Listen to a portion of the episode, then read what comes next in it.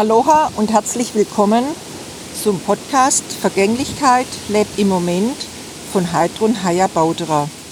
Episode 34 Gelassen bleiben, auch wenn die Winde heftig wehen.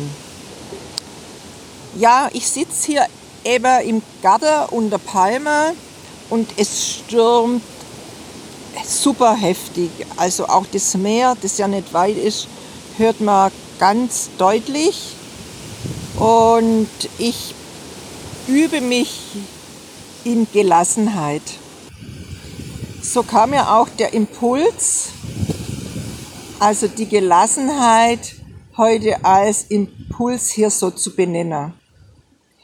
Äh, gelassen zu sein heißt einfach aus dem Kampf und Widerstand rauszugehen und sich nach innen zu richten, ruhig zu werden und in Balance zu kommen.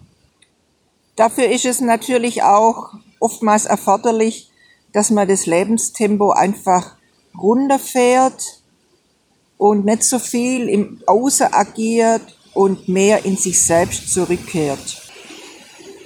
Unterstützen kann dabei einfach sein, wirklich bewusst ein paar Atemzüge zu nehmen und wirklich so bei der Einatmung das bewusst zu erleben, wie sich der Körper, also die, die Körper, die Bauchdecke verändert und dann bei der Ausatmung einfach alles rausgeben, was überflüssig ist.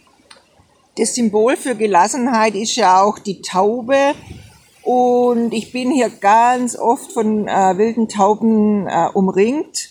Hier, die sitzen über mir in der Palma oder sind am Boden und picken.